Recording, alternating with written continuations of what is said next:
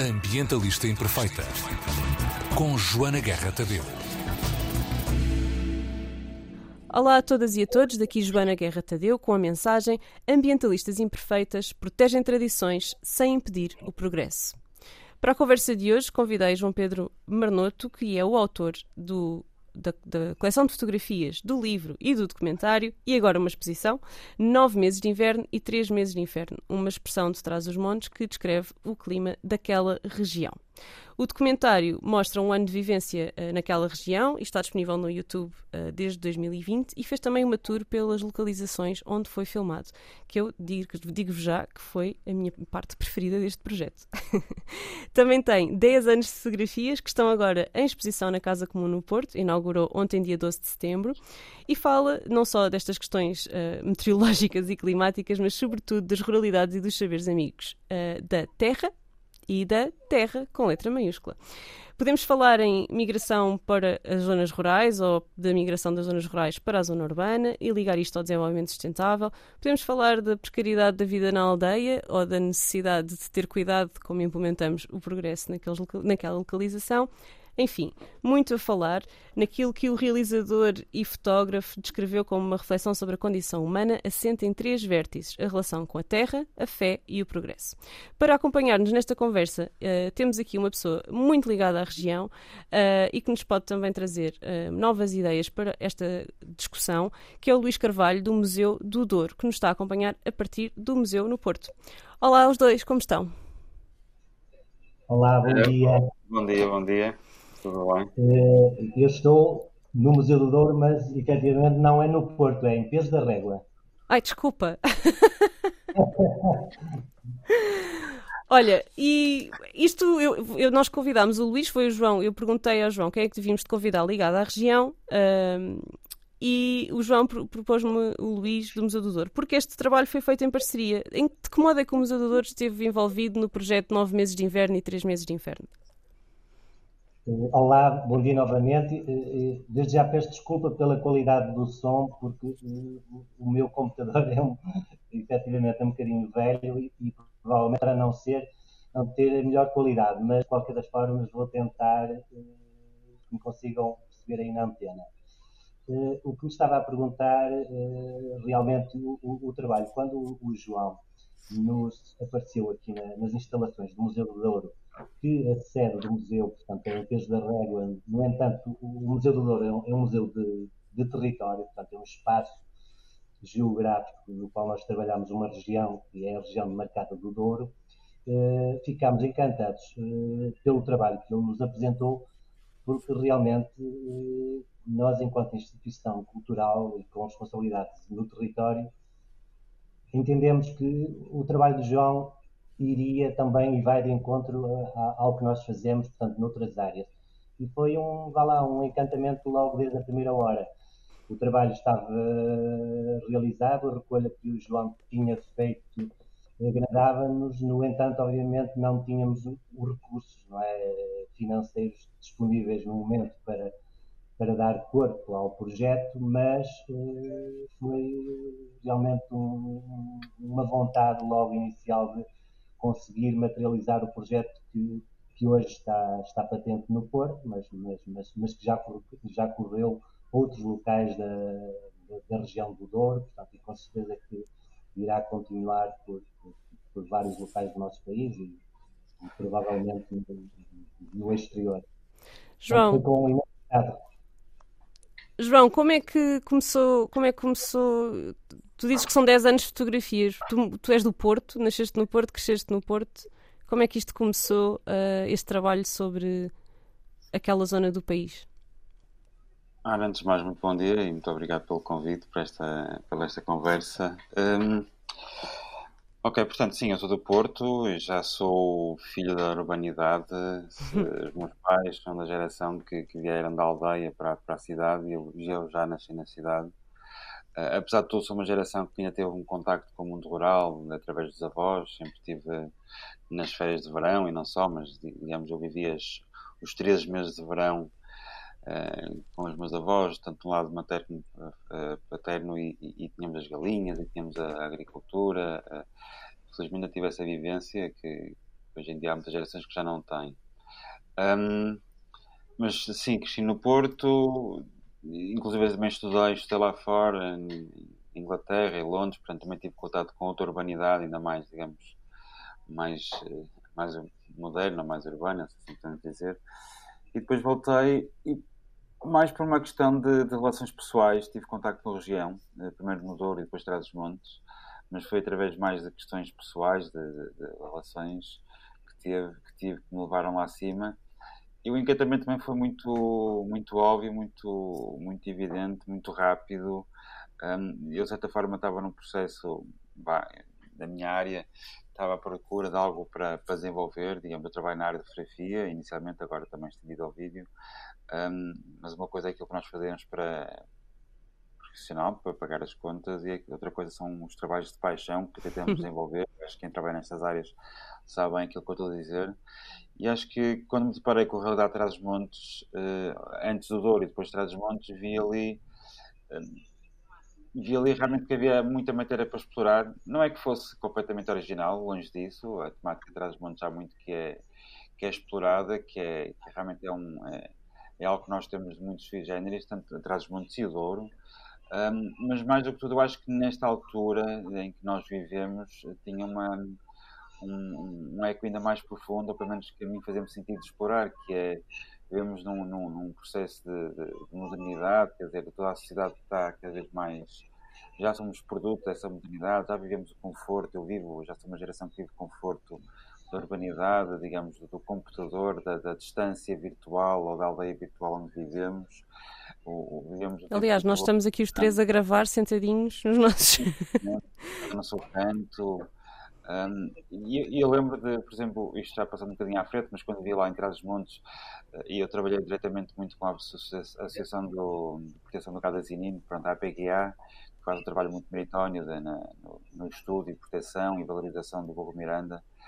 E eu lembro das vezes que vinha pessoal fazer estágios e voluntariado lá à Associação, e aparecia pessoal do outro lado do mundo, e, e todas aquelas questões que, que que são comuns neste momento à, à, humanidade, de certa forma, que é vermos para o outro lado do mundo, olhamos uns para os outros e apesar de, ok, temos formas de corpo diferentes, de pele, de, de, de, do, da nossa fisionomia, mas olhamos e todos temos a mesma roupa, temos as mesmas sapatilhas, temos a mesma cultura, digamos assim, e começamos a questionar o que é que nos diferencia.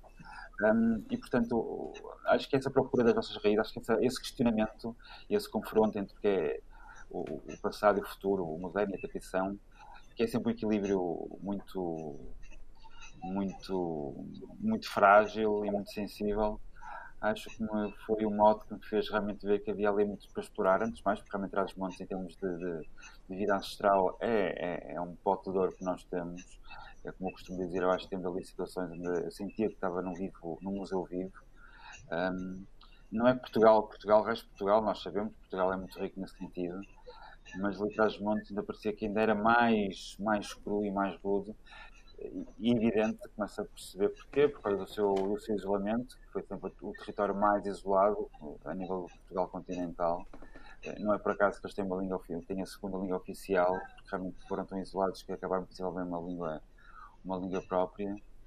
Um, e sim, isto fez-me um bocado entrar num processo de fazer um trabalho que me disse explorar toda esta temática. Por um lado, tem este sentido documental, que é muito forte, visualmente é muito forte, e quem trabalha na área sabe disso, mas também nesta reflexão sobre a modernidade, sobre os nossos tempos, que acho que era o modo ideal um, de me lançar nesta aventura. E, e, acabou por ser algo que não foi propriamente planeado, foram, foram oportunidades que foram surgindo, umas a seguir às outras, e eu consegui cruzando em trabalho profissional que eu desenvolvi lá em cima, consegui também desenvolver este trabalho, que foi crescendo e realmente depois chegou uma altura, e foi nessa altura eu contactei o um museu, já ainda o projeto ia a meio, digamos assim, isso, isso no início era um projeto se calhar mais institucional, acabou por ser um trabalho completamente autoral da, das minhas vivências. Um, e realmente houve uma altura que o projeto impôs por si próprio e eu senti-me também numa situação de privilégio, no sentido em que eu estava a viver o território estava a vivê-lo não no sentido de um turista, não no sentido de um olhar exótico, que é o, o erro compreensível, claro, mas é um erro que acontece muitas vezes neste tipo de projetos, quando vamos fotografar, vamos filmar, vamos registrar um, mundo que não é nosso. no início é estranho e, e, como é natural, tem sempre um fascínio daquilo que é novo e diferente. Com o tempo, deixa de ser novo e diferente para ser algo. Uh, consideramos que temos uma relação mais próxima de quem tem relação com a casa. Realmente, quem tem uma relação com, com a casa tem sempre um olhar diferente do que aquilo que vê de fora.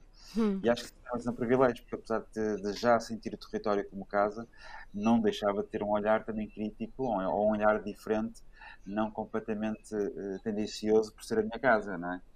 Um, e isso permitiu-me estar numa situação de privilégios que não quis, que, que senti-me na obrigação quase de, de, fazer o registro e, portanto, as coisas aconteceram à minha frente, eu não conseguia ficar indiferente e comecei a arriscar e a meter para o saco, como eu costumo dizer. Foi meter imagens para o saco durante cerca de 10 anos e depois, no fim, foi arranjar os meios para poder uh, editar aquilo tudo, que, que foi, foi a Odisseia, e, e daí surgiu um bocado desta aventura.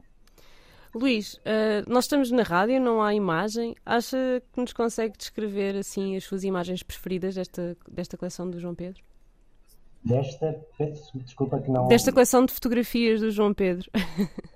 Ah, com certeza que consigo descrever. Consigo descrever num olhar que me é muito próximo, porque uh, eu, eu cresci numa, numa zona rural uh, onde grande parte das práticas que foram retratadas pelo João me são familiares, não é? Que porventura, não é? É uma dualidade de sentimentos, não é? Muitas das vezes pode provocar numa primeira instância algum choque visual, como por exemplo a prática da matança de um porco. Imagens muito fortes, sim. Muito fortes, não é? Eu cresci nesse mundo, não é? E obviamente poderiam nos questionar se essa prática nos dias modernos de hoje se, se faz sentido.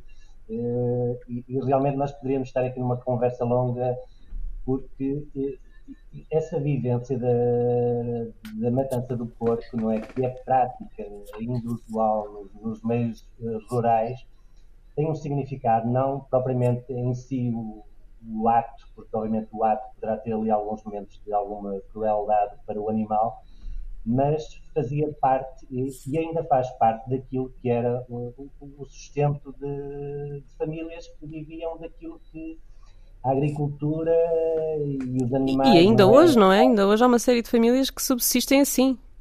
Exatamente. Que se enquadram desse ambiente familiar e, e, e que realmente para essas pessoas que, que, que, que usam essa, obviamente, essas práticas, há ali também um sentimento de atenção, ali um sentimento de muito respeito em relação a, a essas práticas, porque não é propriamente um acto em si, no caso, não é, de, de matar um animal de, de, de, festa, depois poderemos, obviamente, dizer que realmente o, o, que o animal, não é, em si, traz para a família, poderá, obviamente, sobretudo se, se recuarmos umas décadas, não é, eh, era o sustento de um ano, porque o animal, portanto, servia realmente para alimentar eh, uma família e eram famílias numerosas, portanto, e, e essas práticas faziam parte dos tempos de, de, de, das pessoas que viviam no, no, mundo rural.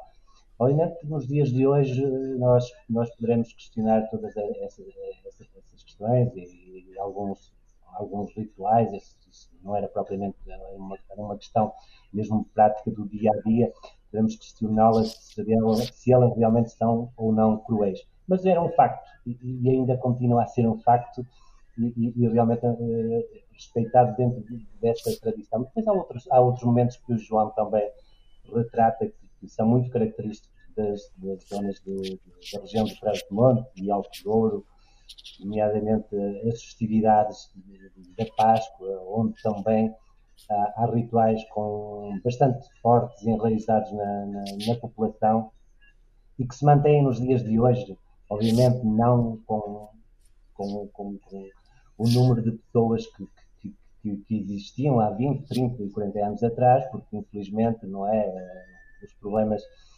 demográficos não é, são bastante enraizados aqui na, na, nas regiões do interior e, na região de Trás-os-Montes tem um facto bastante evidente, porque nos últimos, não é, nos últimos censos é, que foram publicados, portanto, houve um decréscimo da população em média de 20 a 25%, para terem uma ideia, portanto, não é, continuamos não é, com um decréscimo populacional enorme, não é, com áreas de território e completamente desertificadas de, é, de, humanidade, não é? onde nós temos municípios do interior com duas, três mil pessoas, não é? para terem uma ideia, portanto, é menos do que qualquer freguesia de, do litoral, não é? E isso realmente depois faz-nos refletir. Portanto, eu, obviamente, que me, eh, as, as, fotografias e o retrato que o João eh, fez são muito familiares porque vivi e cresci no interior, portanto, nada que, me, que realmente me, que me, que me choque e que me seja não é, indiferente. Portanto, considero perfeitamente, não é? São, são as vivências que, que eu tive também. João, uh, quando as pessoas veem a exposição, sobretudo os, os urbanos, quando veem as fotografias e, e veem os burros, os, os cães, os porcos, as uvas, uh, como é que. Quais são as imagens que, que, que, as pessoas eh, enumeram como aquelas que as impressionaram ou que, que mostraram algo de novo? São as dos animais? São as, as que mostram uh, as questões relacionadas com a igreja e a fé? São as que mostram uma vivência diferente, não é? O, o ter uma fogueira dentro de casa, uh, diferente daquilo que é o urbano, não é? Uh, quais são as imagens que as pessoas, que os urbanos ficam, epá, que é isto? Bem, não me é fácil responder, quer dizer, posso responder, vou fazer a, vou tirar as minhas ilações, mas de qualquer forma eu tenho que, tenho que dizer, o filme, hum, há, há, uma certa expectativa minha de trazer o filme também, o filme e, e, e, o, e o, trabalho mais para a zona, do, para a zona urbana, hum, apesar de, de, do filme já, já, já o ter mostrado, também já mostrei noutras ocasiões, não tantas, mas tem mostrado muito mais no espaço rural. A verdade é essa, e a exposição tem rodado pelo território atrás dos Montes e Alto Douro, que é a zona onde, digamos, o Museu do, o Museu do Douro trabalha enquanto agente cultural. Um, e tenho, tenho, porventura, poderia dizer muito mais sobre a reação das pessoas do mundo rural. Mas das pessoas em quem eu já mostrei no mundo urbano, seja formas mais públicas ou mais privadas, a verdade é que, de forma algumas pessoas ficam indiferentes e realmente que quando eu mostrei pela primeira vez estava com alguma expectativa, realmente para estas questões, estas imagens mais, mais agressivas, mais cruéis, mais duras, mais reais.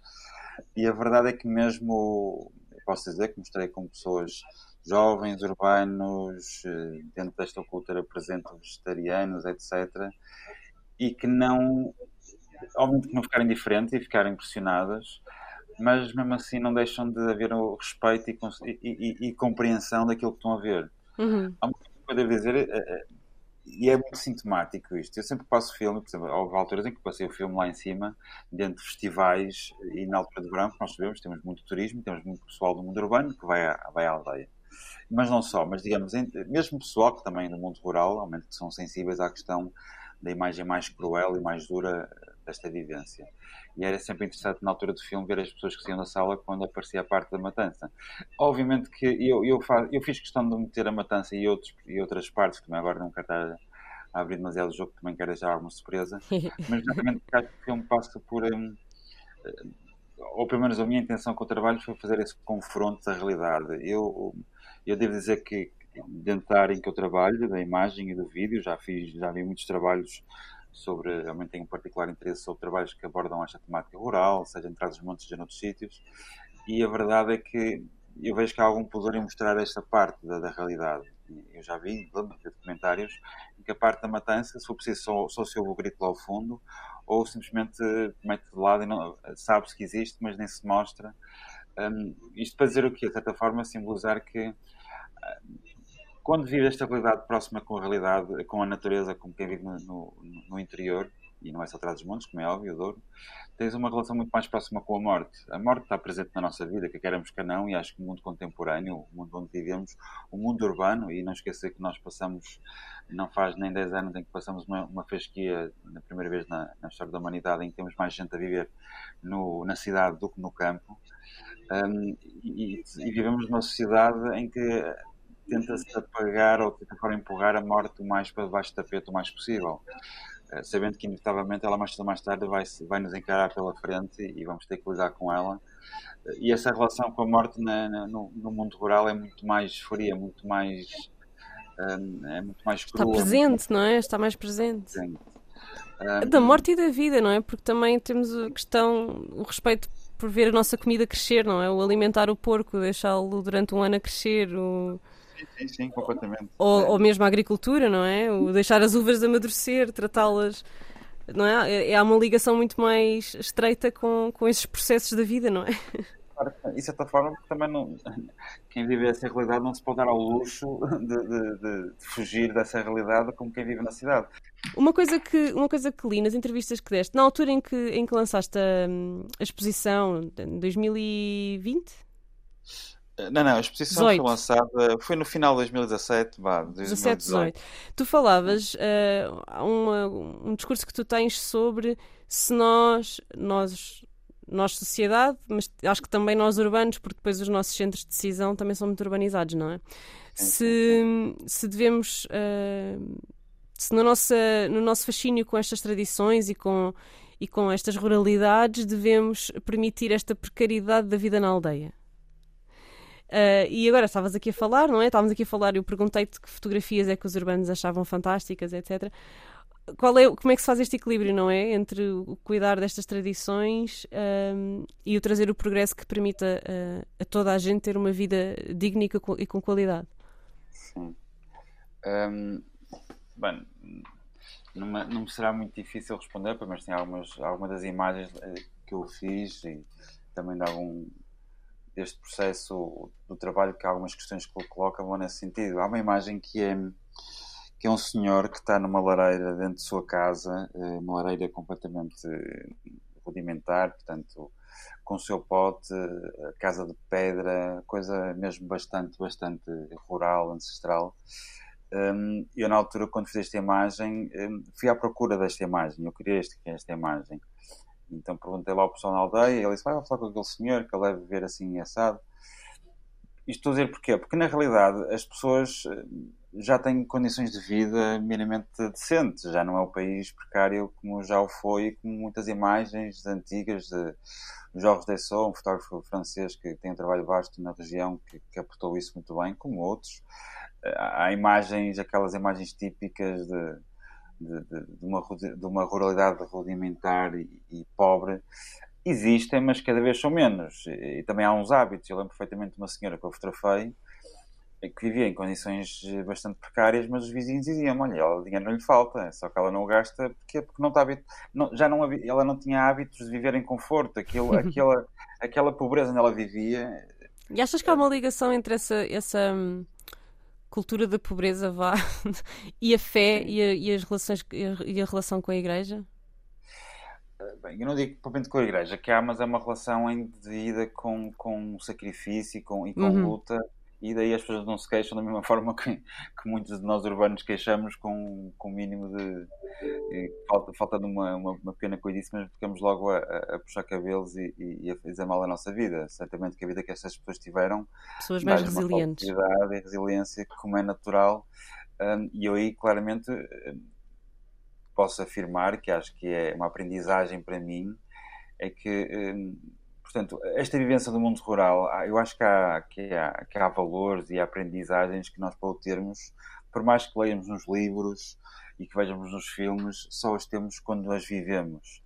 E, e, a verdade é que nós, enquanto sociedade, há experiências que deixamos de ter e, com, por consequência, há vivências que deixamos de, que já não as temos. Há valores, aliás, que já não os temos porque não temos essas vivências. E são os tais valores de resiliência. Porventura, estamos a ter de outra forma. Uh, eu aqui também não quero estar a fazer uma apologia da pobreza e deste modo de vida, porque não é essa a intenção do trabalho, acho que é mais uma questão de, de reflexão e realmente de, de, de vermos o, o, paradoxo, de certa, maneira da, de certa forma, da vida. Quer dizer, eu, eu faço um trabalho em Trás dos Montes e Alto Douro, mas acho que é um trabalho que é simbólico e é universal, porque as questões que, que eu coloco ali eh, podem ser colocadas em muitos outros sítios, que não só Portugal, é a relação com o meio, com a natureza. Uh, mas o que eu acho é que e, por exemplo, há, coisa, há, dois pontos que me saltam neste, neste ponto agora que me questionaste. Um é uma vez eu fiz um trabalho, na, aliás, na, na, continuação deste trabalho, ainda estava no início, eu fiz uma, uma, uma, houve uma série de imagens minhas que eu publiquei no, na revista do JN, na altura, na Notícias Magazine, um, num pequeno portfólio com imagens subordinadas à temática uh, e com um pequeno texto introdutório. O texto dizia algo como traz montes das regiões mais pobres da comunidade europeia, porque realmente, em termos estatísticos, era assim, pelo menos os dados que eu tinha visto, e foi a minha forma de introduzir o, o, trabalho. E na altura, na altura e presentemente, felizmente, tenho um bom amigo um, lá de cima, o Jamas, um, uma pessoa mesmo de, de cima, de, de, de Foscou, e que vive e que está relacionado com a área ambiental e, e, e vive e investiu com, com a mulher em, no trabalho, faz inclusive, tem uma marca de sabonetes de burra, portanto, são pessoas muito ligadas à, à área ambiental e ao território. Ele faz observação de pássaros também, portanto, um, ele perfeitamente na altura ele virasse para mim, oh, Marnota, as fotografias estão muito fixas, mas quem escreveu isto não percebe patabina, isto para ser simpático.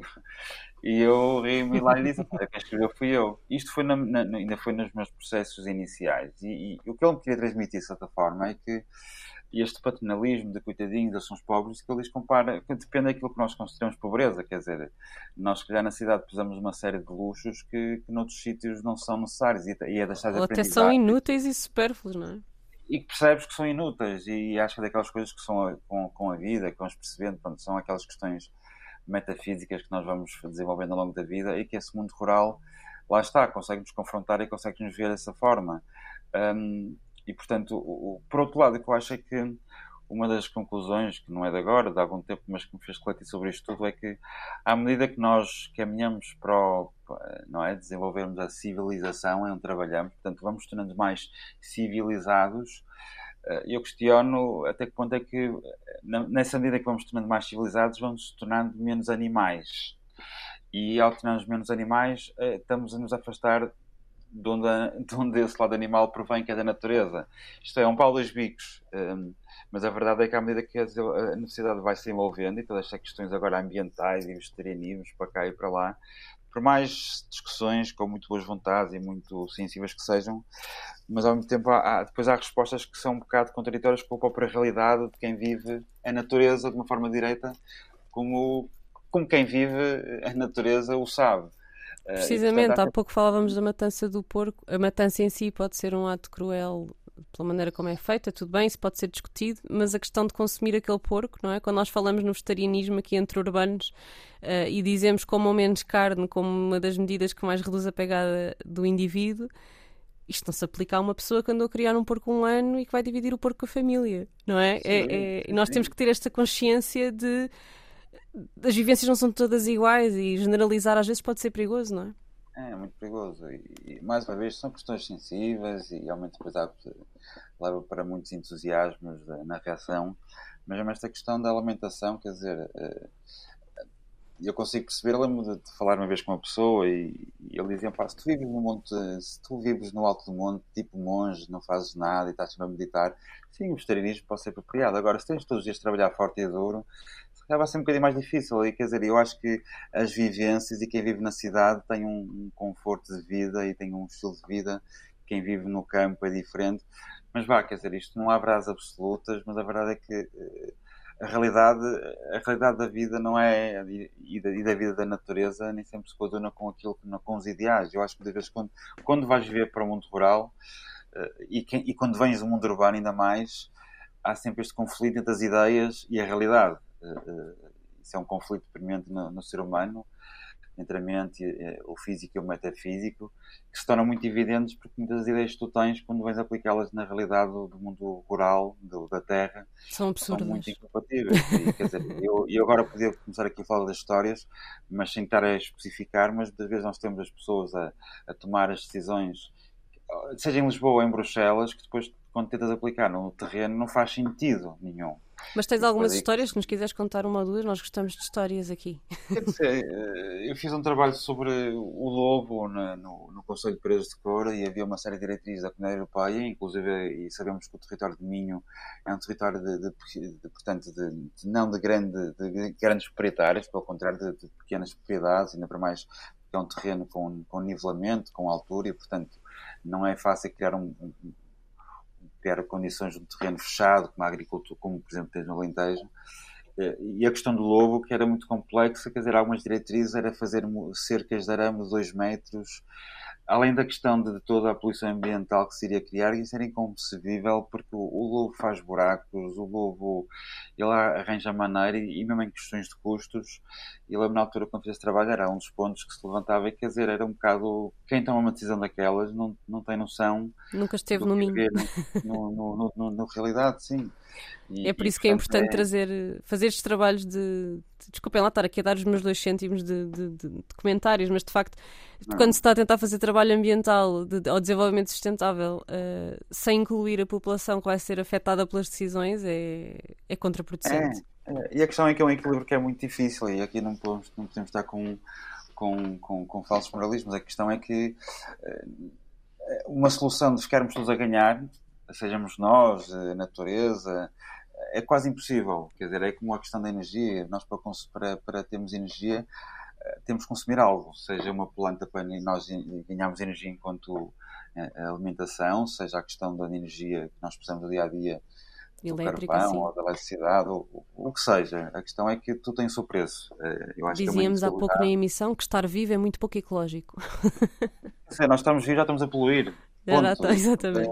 É que é mais uma questão de equilíbrio, não ter uma, um resultado sempre positivo, nem um resultado negativo. É, mas é um, e daí acho que a palavra sustentabilidade tenha sentido exatamente no sentido de haver um equilíbrio. E aquilo que eu percebi, e, e também deste trabalho que eu fiz sobre o lobo na Nincora, é que realmente o equilíbrio é um equilíbrio muito sensível e, e, e é um que não, que não é premente, que não é permanente. O, o que é Existe o equilíbrio trabalho, é? é?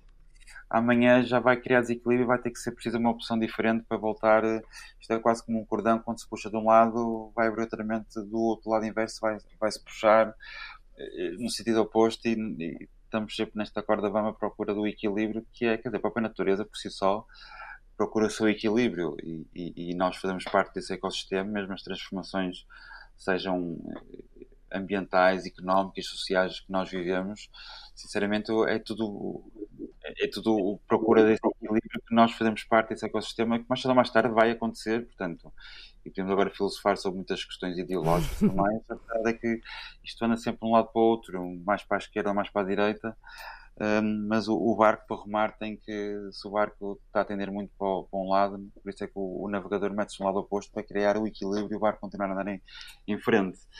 Uh, e portanto acho que esse princípio de equilíbrio acho que é fundamental. Fundamental, quer dizer, é o que é.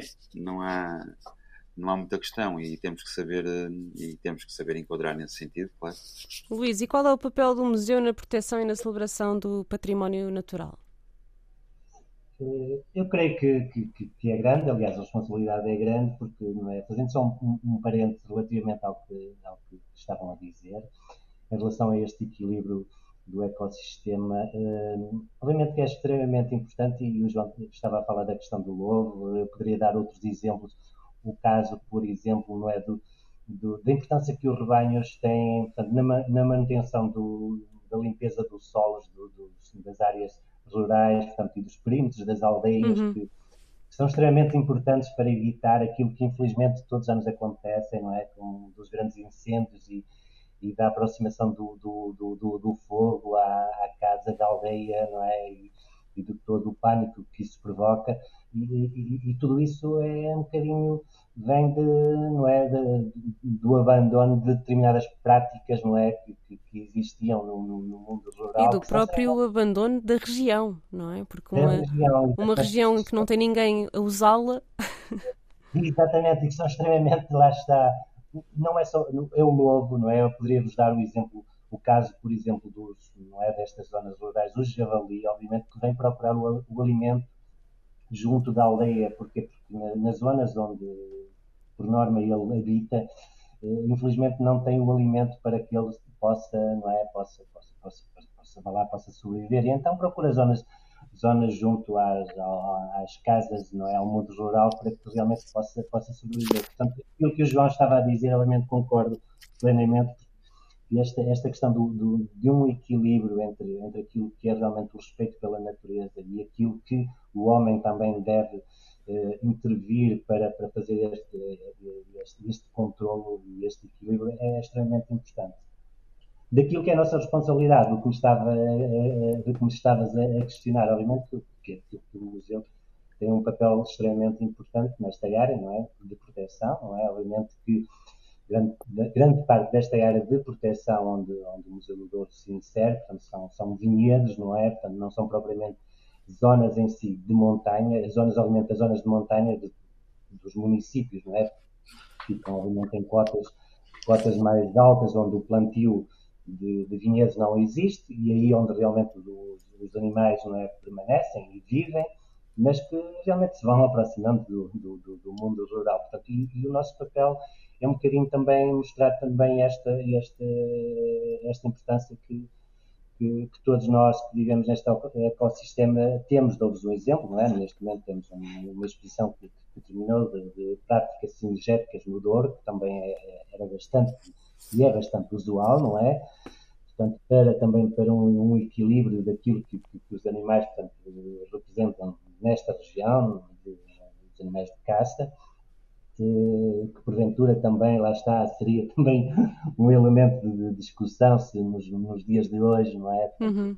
A caça é, ainda se insere numa, numa prática usual, não é? Nos, nos nossos dias, mas o, o que é certo é que ela, obviamente, que ela existe, não é? Hoje em dia, provavelmente numa, numa, numa, numa prática de, mais de, de, de recreio, não, não propriamente como, como elemento de, de, de, alimentação para, para, para, para, o caçador, mas, mas, mas, mas o que é certo é que ela existe e faz parte deste, deste, deste nosso meio, portanto, é uma realidade, não é? É uma realidade que temos. E há pouco, já bastante, bastantes minutos atrás, o João falava de, que tinha uma noção muito, muito maior do, de, da reação de quem foi fotografado sobre as próprias imagens do que, do que dos urbanos. Eu ia perguntar ao Luís primeiro um, se, o, se o museu é mais importante para os turistas que o visitam ou para os locais. Ou seja, é mais importante para a preservação destas tradições e também para cultivar esse respeito pelas próprias tradições e a própria cultura? Ou é mais importante para mostrar para fora? Ou como é que, como é que avalia esta importância também ao nível local?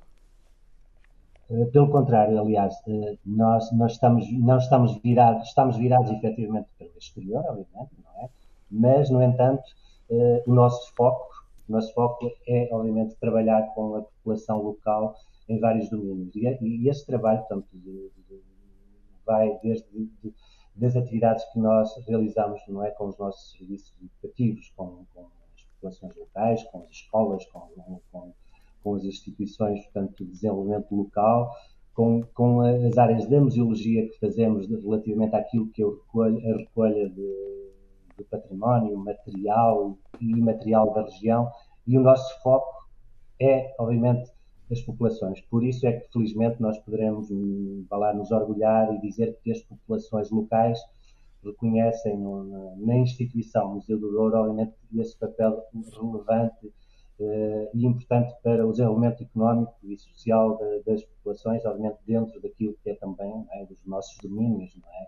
Uh, e depois, sim, depois, obviamente, numa fase secundária, obviamente, viramos para o exterior, obviamente não podemos descurar aquilo que, é importância, não é, em termos económicos, do que os turistas no, no, nos trazem nos últimos, sobretudo na última década, não é, no crescimento, obviamente, exponencial de, do, do, turismo portanto, na, na, região do Douro, e aquilo que eles nos podem eh, deixar eh, como, vai lá, como rendimento. Depois entramos, obviamente, noutra discussão daquilo que nós podemos fazer enquanto instituições e, e setores de desenvolvimento económico, de poder realmente que esses dividendos possam uh, chegar uh, às populações locais, não é? em várias áreas, uhum. em vários domínios, seja ao nível daquilo que é o, o, o seu estabelecimento comercial, seja o seu estabelecimento de artesanato, seja a sua pequena loja, uh, dizer que realmente que essa distribuição de riqueza poderá ser uh, lá, equitativa e não ficar no domínio do, do, dos grandes operadores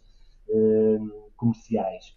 E aí sim, aí obviamente há um papel também importante de todas as instituições que têm um papel no desenvolvimento económico e social da, da região, não é? Portanto, nos domínios do turismo, do setor dos vinhos, da administração local, da administração central, que tem aqui um papel muito importante, na minha opinião, de, criar, obviamente, condições para que mundo rural se possa desenvolver de forma equitativa. Eu poderia vos dar um exemplo, se me permite, que, que também tem a ver com, é, com, com, os meus tempos de jovem, vá lá, ativo, no sentido de ter uma associação de jovens, e eu questionava, há 25 anos atrás, questionava uh, autarcas locais, que eram numas eleições locais, questionava por que razão é que uh, as políticas de urbanismo do município em causa, portanto, se centravam só na sede do, do próprio município e não eram centralizadas pelas próprias freguesias. Isto é, porque é que não se aproveitavam casas que. Ui, perdemos o Luís. Granito ou de ah. estavam lutas, e realmente um incremento não é, de desenvolvimento e de, de, de, recuperação dessas, dessas casas para que as pessoas, para que os locais pudessem residir nas aldeias e não uh, colocá-los em apartamentos, não é? Uh, nos próprios uh, sedes do município. Porquê? Porque as pessoas que vivem no mundo rural e que vivem nas aldeias têm práticas de vivência diferentes e, e sentem-se muito mais confortáveis em, em, viver na aldeia que propriamente serem deslocalizadas para, para, para, para apartamentos, não é? em centros urbanos. Além do que isso faz pela, pela conservação destes, destas localizações, não é? Há pouco falávamos dos incêndios, não é? Ver pessoas é meio caminho andado para haver menos incêndios. Exatamente. E então diziam-me é, esses autarcas, ah, é inevitável, infelizmente não é de forma muito, não é, muito, muito fria, ah, isto é inevitável porque realmente não é o decréscimo populacional, portanto, é uma evidência e as políticas não, não vão no sentido realmente de proteger as populações locais. E, infelizmente, muitas das vezes nós ouvimos um bocadinho esse tipo de, de, de, práticas, de vontades e promessas, mas que depois não se materializam realmente em políticas de, de fomento do, do, do, interior do país. Porquê? Porque nós não conseguimos fixar pessoas no interior do país se não tivermos, obviamente, aquilo que são as condições básicas de, de vida, não é? que é a saúde, não é? Que é a educação, não é? Uh, e, uh, se não tivermos essas condições básicas. E emprego. e, exatamente, e emprego. Por mais vontade que nós tenhamos e por mais bonitas que as nossas aldeias sejam, nós não iremos conseguir fixar a, as pessoas aí, porque realmente uh, as pessoas têm necessidades básicas de, de, de vir e então estamos a deslocalizá-las para, para, para o litoral. E, e temos este paradoxo, não é? Por isso é que realmente é necessário que hajam não é, dizer, políticas de fomento do desenvolvimento do interior, políticas ativas de fomento do interior. Nós não podemos, nos dias de hoje, não é? Quer dizer, nos dias de hoje, existirem aldeias, não é, do interior do país onde não temos comunicações, não é? já nem falo em internet, mas comunicações uh, pelo telefone, não é? Fiáveis, não é? Fiáveis. Como é que nós conseguimos localizar? Como é que nós conseguimos até, não é? Localizar no interior do país até eh, incubadoras de empresas, não é? E projetos que são extremamente interessantes que hoje em dia podem, obviamente, trabalhar, quer dizer, numa networking, eh, numa networking global e, e localizá-los até numa aldeia do interior onde têm até condições um, ideais para, para, para, se inspirarem e para, para trabalharem determinados projetos que, se não temos, obviamente, uma boa rede de, de internet ou uma boa rede de comunicações, é impossível. Não é? Nem sequer temos rede às vezes, não é? nem sequer temos rede, nem, nem sequer, sequer conseguimos fazer uma chamada telefónica. Portanto, e muitas das vezes, obviamente, falta-nos esse tipo de. de e isso vem. Isso vem, não é, da, vontade da administração central e da pressão e da pressão das grandes empresas e nesta gestão mais Lá está, que é feita por urbanos e esquecemos os rurais. Com certeza, e por isso é que os nossos turistas visitam-nos e adoram, não é? Adoram uh, o, interior, adoram toda a paisagem, adoram toda esta paisagem natural e construída, feita pelo, pelo homem, mas uh, obviamente que depois, não é? Há, há, há aquele saudosinho de dizer assim, ok, portanto, provavelmente até conseguimos eh, ter pessoas que possam regressar ao interior, sejam nacionais, sejam até estrangeiros, mas depois eh, deparam-se com problemas básicos de, de, se conseguirem estabelecer. Não é? Dizer, pá, como é que eu agora vou com os meus filhos ao, ao médico? Não é? Vou ter que percorrer 50 ou 60 quilómetros.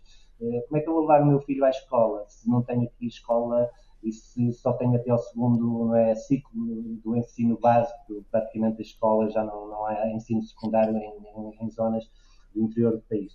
É extremamente difícil, não, não acham? Claro. João, uh, como é que, para terminarmos aqui a conversa, afinal como é que foi, como é que foi visto? Porque a minha parte preferida quando, quando te descobri, fui ver o site do projeto, fui ver o teu site, fui ver as, as entrevistas que foste dando desde 2017, etc., à volta deste projeto. E a minha parte preferida foram as fotografias da tour do documentário.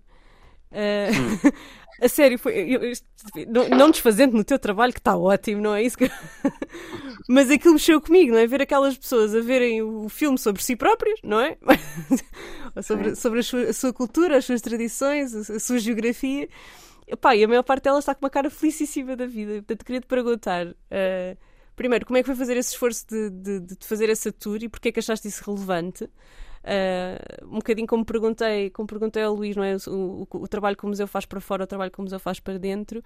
Tu agora estás a virar a exposição e, e tudo, e o filme e tudo mais para fora, não é? Estás a mostrar aos outros qual é aquela realidade, mas começaste por dentro. Queria te perguntar como é que foi recebido e porque é que achaste essa parte importante, porque é que te deste ao trabalho de fazer uma tour por pequeninas salas de cinema, algumas improvisadas, e algumas não são salas, é no exterior, para, para, mostrar, para mostrar este documentário e mostrar o teu trabalho. Um, eu antes de responder a isso, que obviamente vou responder como tu gosto, se me permitem, só queria acrescentar um ponto em relação à conversa que estávamos a ter antes, esta questão do, do portanto, da modernidade e criar condições para, para o interior. Este equilíbrio, é trazer o progresso sem estragar nada. Este equilíbrio, porque eu acho que há aqui uma questão, mais uma vez, paradoxal, e quer dizer, eu acho que a vida é paradoxal, sem querer agora entrar em grandes discussões metafísicas, mas, uh, mas que para mim é um, é um, um bom exemplo de, de, de, de, destas questões, deste equilíbrio, em que realmente não há uma, uma resposta definitiva e, e intemporal, é, tudo é temporal, tudo é cíclico, mas uh, no sentido em que a nossa mais-valia, e aumento que esta conclusão eu de alguma forma tinha tirado, mas depois ouvir outras pessoas aqui e acolá e vão no mesmo sentido e realmente é, é, é, não é evidente, mas depois de percebermos, é evidente que é. O nosso atraso enquanto país, e neste caso, por exemplo, do nosso Portugal, do nosso interior, e não é só interior, também acontece no mundo, no mundo urbano, mas, pá, mas o, o, o, nosso atraso é que permite perpetuar tradições e vivências que nos tornam únicos neste momento, notamment no mundo ocidental, na Europa Ocidental, quer dizer, esta ruralidade, os turistas quando vêm cá ficam fascinados, realmente ficam, seja no interior como também seja na Ribeira do Porto, onde é, digamos, do lado rural da cidade, porque realmente essa, essa ruralidade, essa, uh, esse lado genuíno da vida, esse lado real da vida, por mais que seja, mas que é real, deixou de existir no mundo moderno, em muito mundo moderno da, da nossa Europa e do, digamos, da Europa da dita mundo desenvolvido. E, portanto, é, é uma, nós temos essa mais-valia porque temos essa riqueza humana, só que ao mesmo tempo essa riqueza humana é o fruto do nosso atraso. Quer dizer, é um bocado aquela questão da gentrificação, não é? Quer dizer, é, é aquele sítio no Porto ou na grande cidade, em Lisboa, ou que seja, fantástico, mas está abandonado. Vão para lá os artistas, fazem aquilo ser um espaço com personalidade, com dinâmica, começam a atrair as, as massas e as massas não acabam daquilo pronto, esse processo nós sabemos ou conhecemos, e de certa forma o mundo rural, quer dizer, este, este, este equilíbrio que não é fácil. Se por um lado nós queremos trazer condições de vida, claro que sim, eu compreendo, eu sou o último a criticar as estradas que foram feitas para Miranda do Douro, por exemplo, e, e, toda, e, e todos estes avanços que foram feitos, porque realmente eu sei que para quem lá vive, eu consigo perceber que um jovem que nasce em Miranda quer ir estudar para, para, para o litoral e para a cidade, porque realmente eh, ele quer ver um outro mundo, eu consigo perceber perfeitamente. Porventura, depois de ir viver para a cidade, é que ele percebe o valor que a aldeia dele tem e volta para a aldeia. Mas, eh, e faz parte Se quiser, não é? Faz parte dos nossos direitos, essa liberdade. É, é, é, natural para o processo da vida, quer dizer, nós temos essa vontade quando somos jovens, queremos conhecer o mundo, depois com o tempo, aumento que, que relativizamos as coisas e, portanto, cada coisa também tem o seu processo, o seu, o seu, tempo, mas para perceber que todo este equilíbrio não é propriamente fácil, toda esta dinâmica, um, porque ao mesmo tempo nós também não queremos trazer as mais. O, o, o próprio processo de termos criado, o, eu digo esta, o exemplo da IC5, porque eu também acompanhei, lá está, o trabalho foi feito num período em que havia muita, houve muita construção, não só da barragem de Sabor, mas também de todas estas estradas do, do túnel de Marão e, e mais tarde da IC5 que faz a ligação ali a partir de, de Lijó para Miranda do Douro, quando antes a viagem para chegar a Miranda era muito mais complexa, porque não havia uma estrada direta. Um, e, portanto, eu consigo perceber, não só pelas pessoas poderem se movimentar, Uh, mas também para poder movimentar os produtos e, portanto, eu poder trabalhar em Miranda, poder escoar os meus produtos e permitir-me viver em Miranda. Antes que não era possível, agora é possível. Portanto, eu sou o último a criticar, pelo contrário.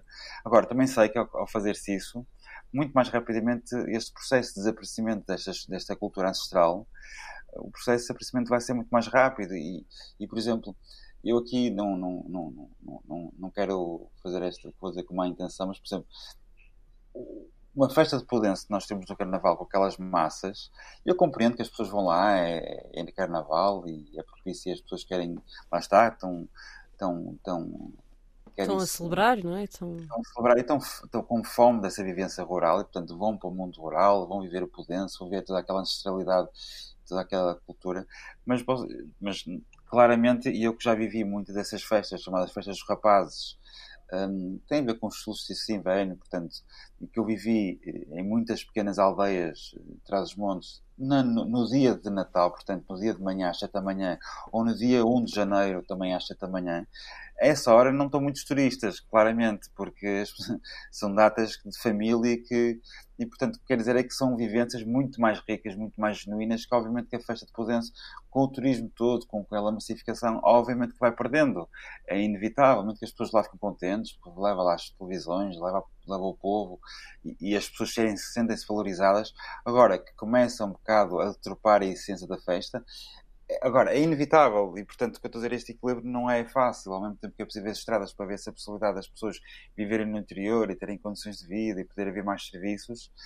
E hoje em dia temos uma realidade de trabalho que permite isso, não é? São os nómadas digitais e, portanto, nesse aspecto é um país que está a sofrer no bom e no mal. No bom porque vem para cá muita gente trabalhar e quer viver, mas depois é é, a questão das rendas serem muito altas, bom, isso é outra discussão, mas mais uma vez que faz parte deste equilíbrio. Portanto, esse equilíbrio é muito sensível e que não é fácil, mas que mas achei interessante a vossa conversa, porque realmente esta questão de, de, de, portanto, da modernidade é sempre mente e nós também desejamos, mas ao mesmo tempo sabemos que há um preço. É como tudo, há um preço a pagar e, e o que virá a seguir, eh, eu acho que, eu aqui lembro-me sempre umas palavras do, da, da, da, presidente de, da Alfândega da Fé, na altura quando fiz o projeto, um projeto, um outro projeto chamado Fé nos Burros, que era sobre a relação do homem com, com, com o burro naquele território, em que no livro introdutório ela dizia que este abandono do animal, naturalmente, já não é preciso para, para trabalho, não é preciso para, para transporte.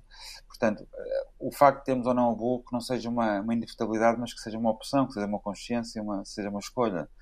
Um, agora, mais uma vez, e mais uma vez este equilíbrio, esta questão da economia e do capitalismo, das palavras caras que usamos, eh, a questão é que, a partir do momento que não, que não, há, que não há interesse e podemos isto ver este interesse, um interesse bom ou, mau, positivo ou negativo, mas já nem vou entrar nessa discussão.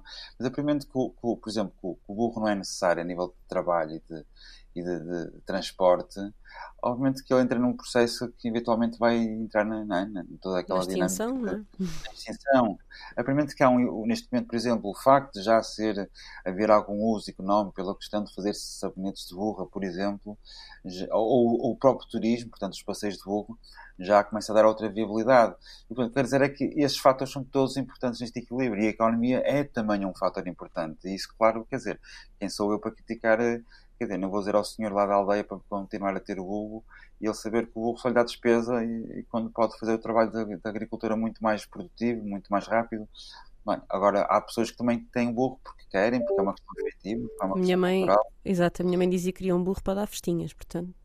Pronto, é, é, é, é mas, mas, obviamente que é uma dinâmica que é um equilíbrio e, e não vai ser como uma dinâmica com a mesma intensidade que no passado um, claro. porque aumentar um burro.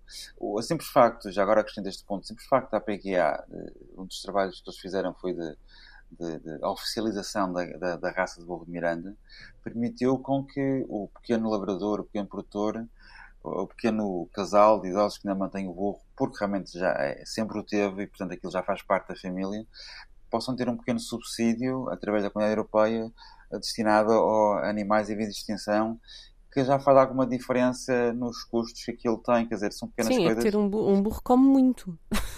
E o burro come, dá, dá, dá trabalho.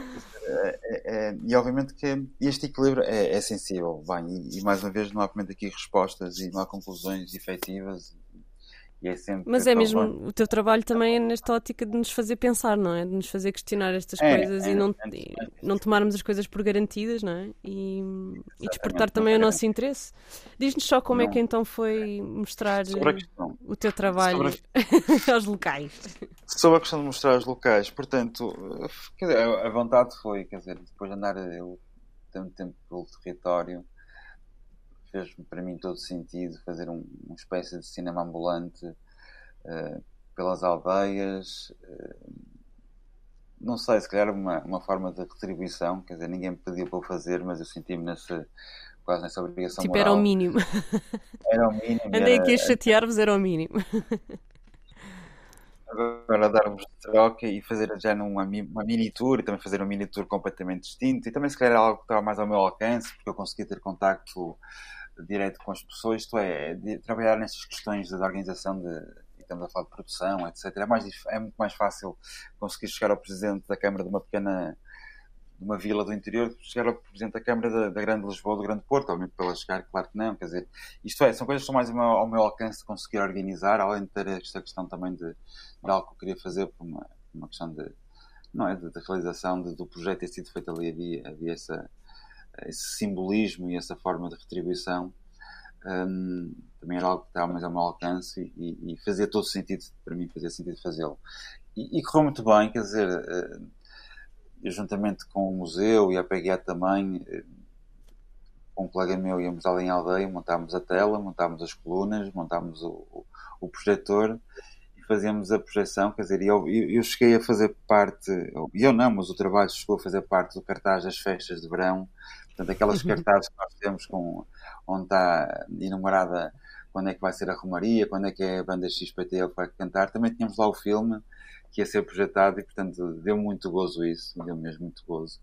A, a reação, isso foi das partes que, que, que, que, de maior contentamento que eu tive, não foi completa surpresa, porque já tinha tido essa percepção em outras conversas e em outras situações da minha vida que tive lá por cima, mas posso dizer que, de modo geral, a reação que eu tive das pessoas locais, e aumento como as eram mais difusivas na forma como expressavam isso e outras nem tanto, eram muito mais singelas, mas eu conseguia perceber pelas expressões, uh, mas mais do que tudo foi as pessoas sentiram-se reconhecidas trabalho e sentiram-se respeitadas, isto é, não sentiram que era um trabalho mais paternalista, se calhar por as pessoas não tinham as palavras, não saberiam exprimi-lo, mas conseguia-se perceber que a leitura era esta, que muitas vezes quando venha, seja as televisões, ou o turista, ou, ou, ou os artistas fazer o documentário respectivo, já vem com uma ideia muitas vezes preconcebida, que muitas vezes eu consigo compreender, não é? Quem vai lá de passagem nunca consegue ter, não, não consegue chegar fundo e perceber e, e criar o um relacionamento com as pessoas e com o meio que permite-lhes ter essa visão distinta, mas eh, muitas vezes eh, havia, há um olhar paternalista, um olhar do coitadinho, um olhar daquilo que eu dizia no início, coitadinho, são os mais pobres da Europa. Um, e o facto de termos mostrado um olhar real, uh, sincero, honesto, realmente que eu sou sempre suspeito de estar eu a fazer a avaliação sobre o meu trabalho, mas foi a minha Mas, mas digno também, não é? Acho que a palavra. Isso, sim. Sim, Sim, sem, sem ter que esconder as coisas, isto é, sem ter que mostrar suas coisinhas bonitas e, não, e, e, esconder as coisas que são menos agradáveis. É que eu digo, a vida no campo são tantas flores a florir como também a bosta das vacas no caminho.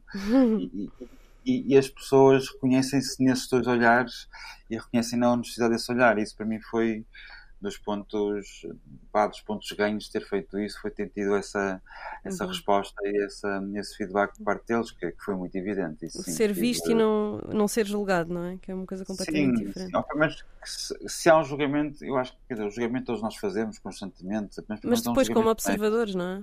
Não... Como observador, sim.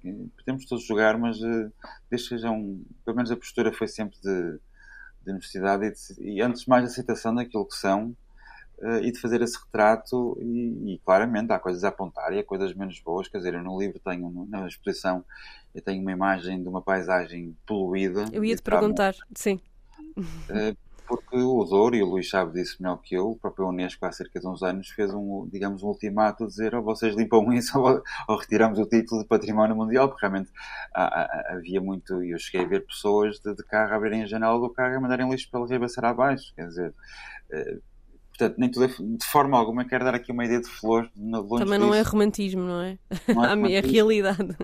E há coisas a apontar e, e, e eu mostro isso no trabalho. E, e porventura as pessoas também, lá, quer dizer, é, as pessoas provavelmente não defendem isso, ou pelo menos muita gente do mundo rural não defende isso, pelo contrário. E, antes de mais, haver esse, esse, esse olhar uh, real e honesto e sincero, mesmo que nem sempre seja o mais bonito e, e não são provavelmente postais daquilo que eu fiz, nem essa a intenção. Tu tens uma foi... fotografia onde se vê uma série de bidons.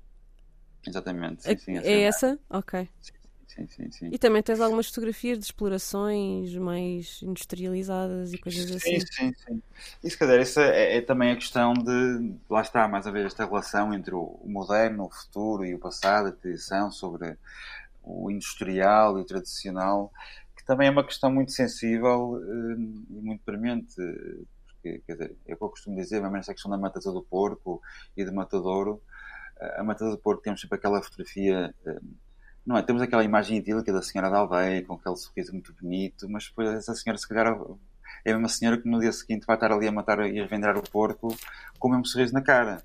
Um, e porventura o porco sofre muito, mas muito mais numa matança do porco do que porventura fazer uma matança num, numa zona industrial, onde é feito com condições para que o sofrimento seja reduzido ao mínimo. Portanto, eu assisti, quer dizer, a matança ao, ao, ao matadouro eh, portanto, o processo das vacas, não é? Quando eles levam aquele choque em que faz aquele corte entre o, o portanto, o, sistema nervoso e o resto do corpo, o animal está a espernear, eh, está a, eh, portanto, retira o mesmo processo de, sangrar o animal, mas o animal não está a sofrer, né? enquanto no porco, na matança, naquela imagem idílica e bonita de, das pessoas na, naquele espaço idílico do, da, do quintal a fazer aquele processo todo, o animal sofre mais. E agora, mas visualmente, esse cara, o nosso julgamento à partida é o industrial, é tudo muito mais.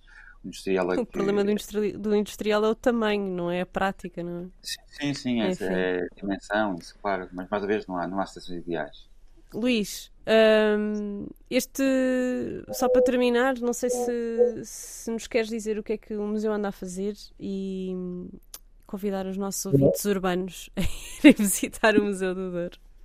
Com certeza, com todo o gosto. Tenho todo o gosto em, em, em anunciar-vos que o Museu de Douro está, obviamente, em várias frentes e vários projetos. Temos um que o acarinhamos com, é, com, com, toda a nossa força, que é um centro de artes do saber fazer que iremos uh, uh, inaugurar brevemente, portanto, que era uma antiga panificadora de, de da régua, em que nós est estamos a, reconverter esse espaço e iremos instalar o, o crivo que é o Centro de Artes, eh, onde os nossos visitantes e os turistas terão a oportunidade, por um lado, de vivenciar práticas que muitas delas estão em, em vias de terminar, em vias de extinção, práticas ancestrais eh, ligadas, portanto, ao, ao artesanato, ao saber fazer, eh, que iremos tentar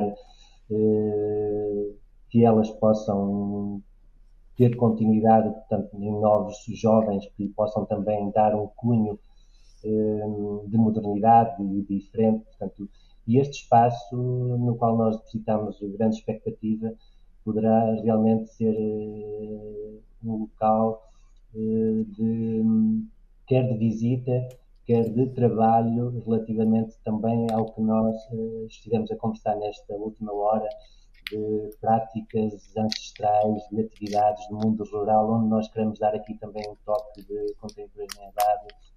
E, e esse projeto irá abrir, nova, irá abrir brevemente depositamos imensas expectativas nele. Portanto, o Museu continua, creio que, em força e com, em várias frentes. Como outro ponto que o trabalho aborda e, e que eu tento sublinhar, que é esta relação também com, com o transcendental, como digo, é uma relação, um trabalho aborda a relação do ser humano sobre três vértices, é, com a terra, com a fé e com o progresso.